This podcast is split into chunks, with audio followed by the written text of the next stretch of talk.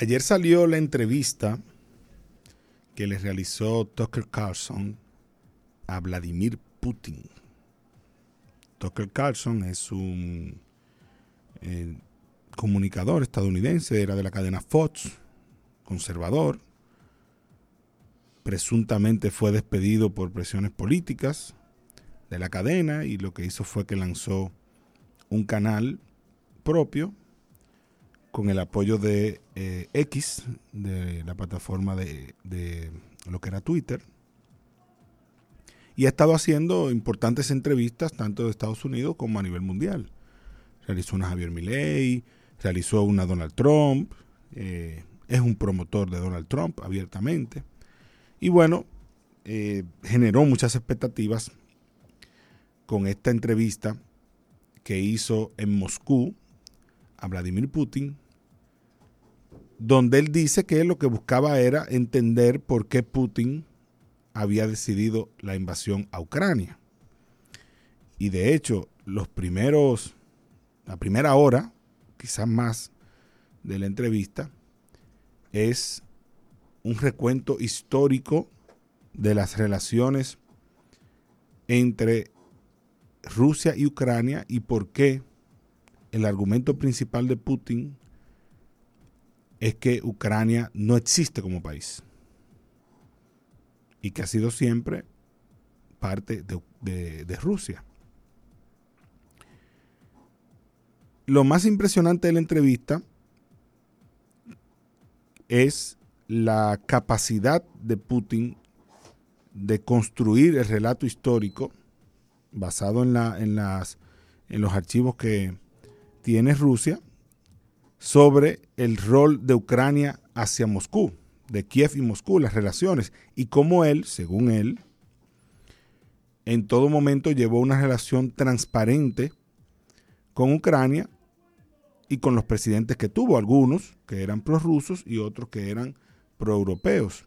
Recuerden aquí que el, el tema principal, el meollo del asunto, es la entrada de Ucrania o el intento de Ucrania de entrar a la Unión Europea y de entrar a la OTAN. Y de hecho Putin dice en la entrevista que con varios presidentes de los Estados Unidos tuvo conversaciones sobre el tema, con Bill Clinton, con George Bush hijo,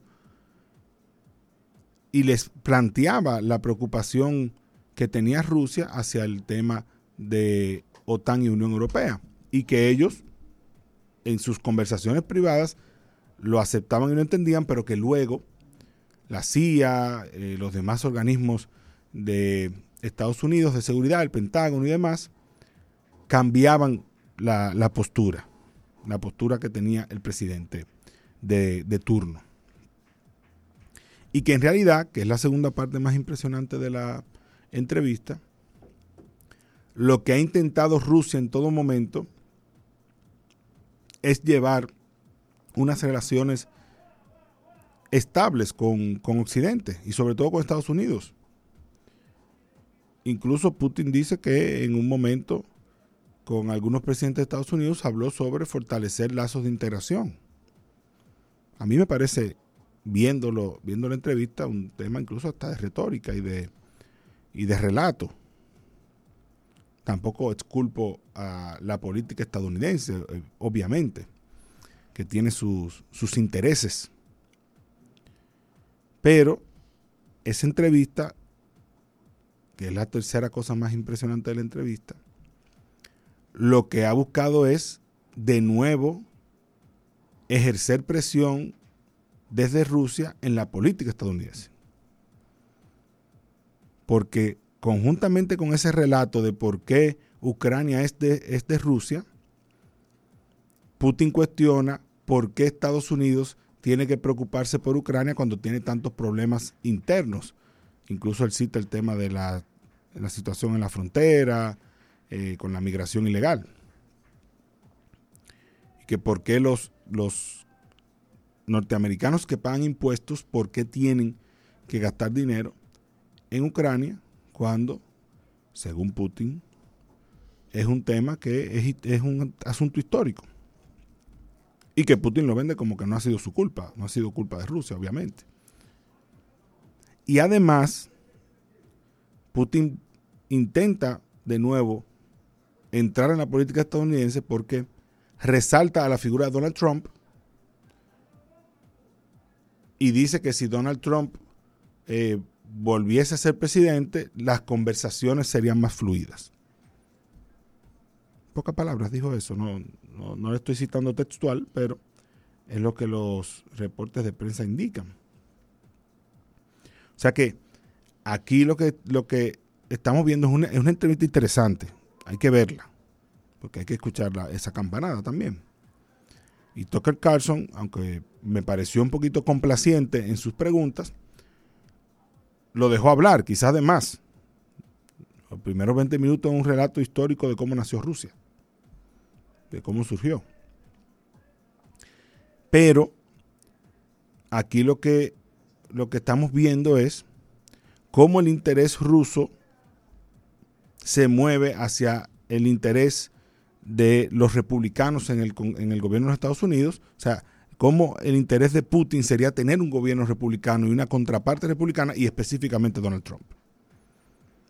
Específicamente tener a Donald Trump como una forma, según él, de volver a la negociación y que el, el cauce retorne a la normalidad. Lo cual es un juego de geopolítica.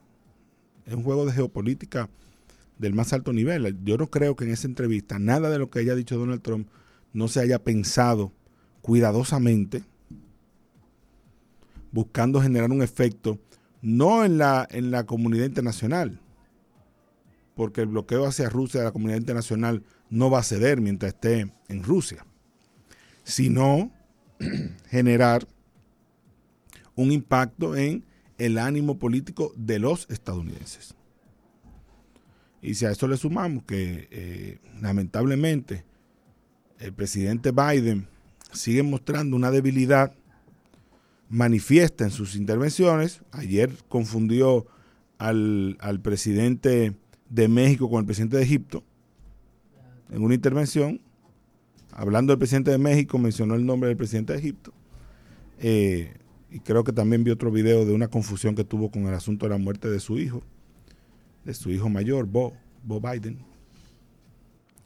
eh, está claro, está más que claro, que este va a ser un tema que va a pesar o que va a gravitar en la decisión de los estadounidenses que tienen elecciones en noviembre de este año.